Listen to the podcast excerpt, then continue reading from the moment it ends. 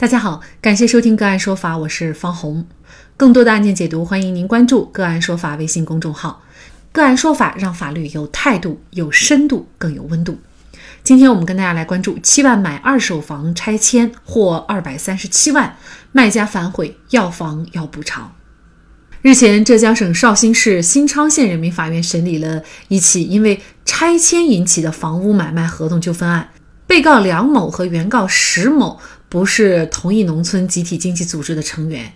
一九九八年三月，城里人梁某和村民石某签订了房屋买卖协议，协议约定，石某把自己的一处农村住房折价七万元卖给梁某。协议签订以后，梁某支付了购房款七万元，石某就把房屋交付给了梁某使用。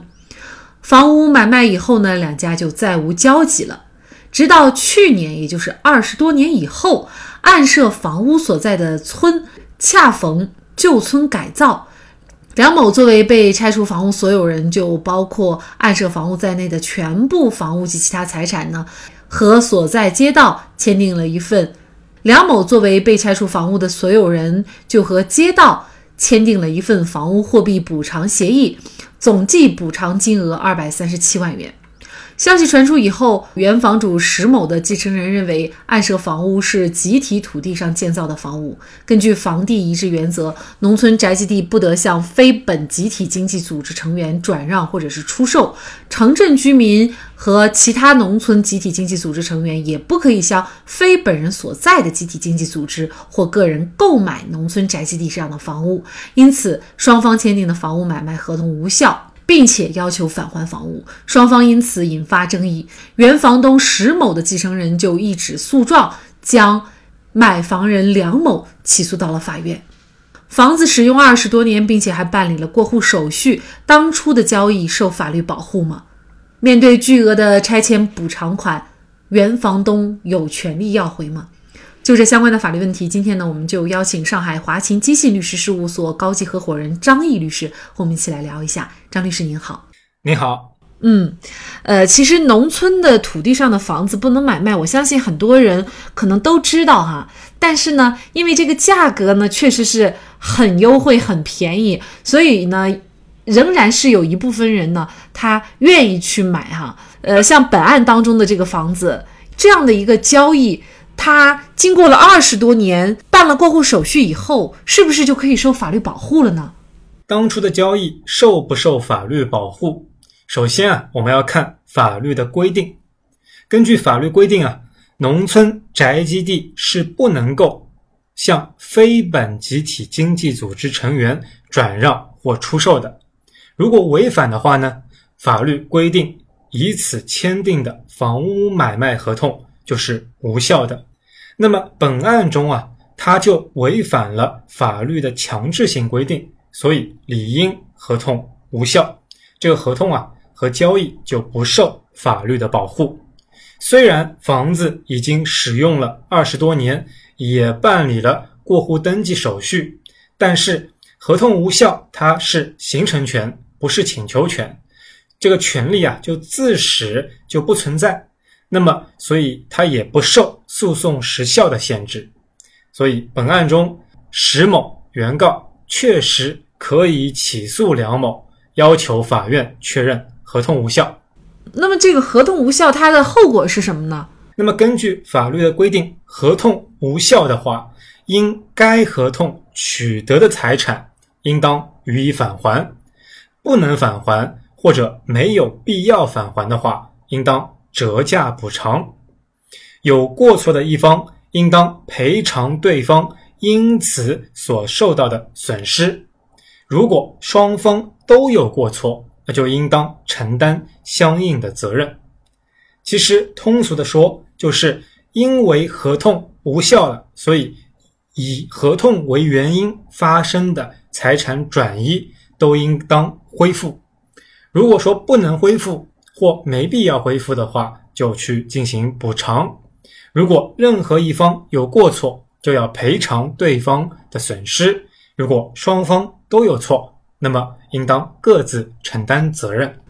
嗯，那也就是在本案当中，事实上这个房子就要还给呃之前的这个房东了。当时的购房款，这个房东也要还给这个后边的买房的这个人了。但是呢，这个案件特殊在于呢，就是这个房子现在值钱了，而且呢，这个房子呢现在已经是拆迁以后会获得二百多万的拆迁款了。那么也就是因为这样的一个大额的呃款项，所以呢也就引发了争议，就这个款是不是原房东房主也是有权要回的呢？我们前面已经说了，如果合同无效的话，因该合同取得的财产应当予以返还。所以啊，依据此，这个两百三十七万的拆迁款是基于什么呢？基于房屋，而房屋又基于了这份买卖合同。一旦买卖合同无效，那么这个拆迁款是房屋的转化利益，仍然应当归属于。原权利人就是原告石某，所以啊，我们看到法院在判决时确实确立了梁某应当返还石某拆迁款，但是我们前面也说了，合同无效的话，有过错的一方应当赔偿对方因此受到的损失。法院判定了在。梁某应当返还石某拆迁款的前提下，却认定了石某应当承担百分之九十的过错责任。那这个百分之九十是怎么认定的呢？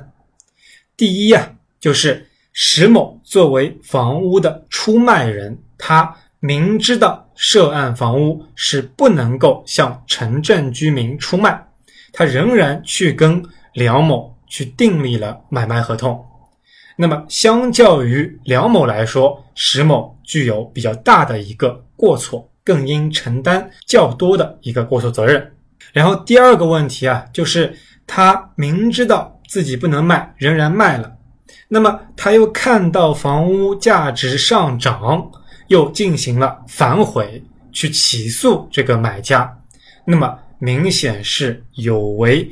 诚实信用原则的，对吧？这个事情你就是看到房屋涨了嘛，所以你现在眼红了，你要违反之前你自己去跟别人订立的交易，那它是有违诚实信用原则的。那么，综上啊，法院认定，虽然合同无效，确实梁某应当返还石某这个拆迁款，但是石某相较于梁某承担更大的。过错责任，所以石某应当承担百分之九十的赔偿责任。所以，其实作为石某来说，他也仅仅得到了将近二十四万的这样的一个呃拆迁补偿款，而更多的大头，也就是二百多万呢，归于了这个梁某哈。那么，通过这个案子呢，可能呃我们大家也会有这样的一个疑问哈，那这是不是就意味着，比如说农村的房子购买了，其实风险并不大？为什么这么说呢？第一，如果是卖方他。不反悔的话，那么大家就可以相安无事这么住着啊。另外呢，即便是卖方反悔了，呃，因为拆迁款或者等等，那么我仍然呢不吃亏的啊，甚至还赚了。那么您怎么看这个问题呢？首先啊，就是我们要提示所有的听众，这个案例并不能说明购买农村房屋的风险并不大。我们来考虑一下几种情形啊。第一种情形就是一房二卖，比方说卖家先以低价卖给了一个买家，但是后来房屋上涨，卖家又把这个房屋卖给了第二个买家，并且办理了变更。那么你作为第一个买家，你就没法去真正获得这个房屋的权利。那么这种风险是很多人没有考虑过的。第二个就是。这种农村宅基地或农村房屋，它往往存在一个过户交易不了的问题。什么意思？就是本案中可能因为之前管理不当，它进行了一个变更，但是大多数情况下，他们审核下来是不会允许你进行过户交易变更手续的。那就意味着你购买了房屋，却无法在权利证明上体现你的名字，那么这种风险是非常大的。就我们的司法实践经验，有很多这种宅基地的房屋，因为无法办理过户，所以就是一纸合同去约束。但是如果发生了卖方意外去世，那么他的继承人可能会跳出来说：“哎，你这个合同无效，而且你没有进行变更，所以这个房屋仍然应当归我们。”所以这种风险啊，也是很多人没有考虑过的。第三种。就是本案中啊，是因为拆迁了。那么如果没有拆迁的情况下，卖方反悔了，那你只能去返还房屋。当然，你可以去要求对方承担一个过错责任，但是这个过错责任并不一定像本案一样，一定是百分之九十，因为法院对于过错责任要根据。合同的履行进展，双方的过错程度综合去判定，这个案例是百分之九十，那另一个案例可能就不是百分之九十，甚至会出现双方各百分之五十，甚至更低。那对于买方来说，这个风险是没有办法去控制的。最后第四个风险啊，就是虽然说本案中他确立了。百分之九十，在其他情况中可能也会让卖方承担这个赔偿责任，但是有没有考虑过，如果法院判令卖方赔钱，但卖方赔不出钱，没有这个履行能力，他已经把当初购买款都已经花完了，甚至还欠了债，那就算你在诉讼中获得了这个赔偿的标的，但是。最后在司法实践中执行不到位，这种情形也是很多人没考虑到的。所以啊，综上所述，对于一房二卖无法办理交易过户手续、卖方反悔、无法执行到位这几个风险，很多人是没有考虑到的。所以绝对不能认为购买农村房屋风险并不大，甚至恰恰相反。购买农村房屋风险其实非常大。那么，我们也建议啊，各位听众，如果要购买房屋，在购买房屋支付定金前，必须要求中介或卖方提供相应的产调，查看一下土地性质、产权性质，以免陷入不必要的纠纷。诚实信用原则是民法典当中的。重要基本原则，而且还被称为帝王规则。诚信是生活、民事交易，甚至是做人的根本。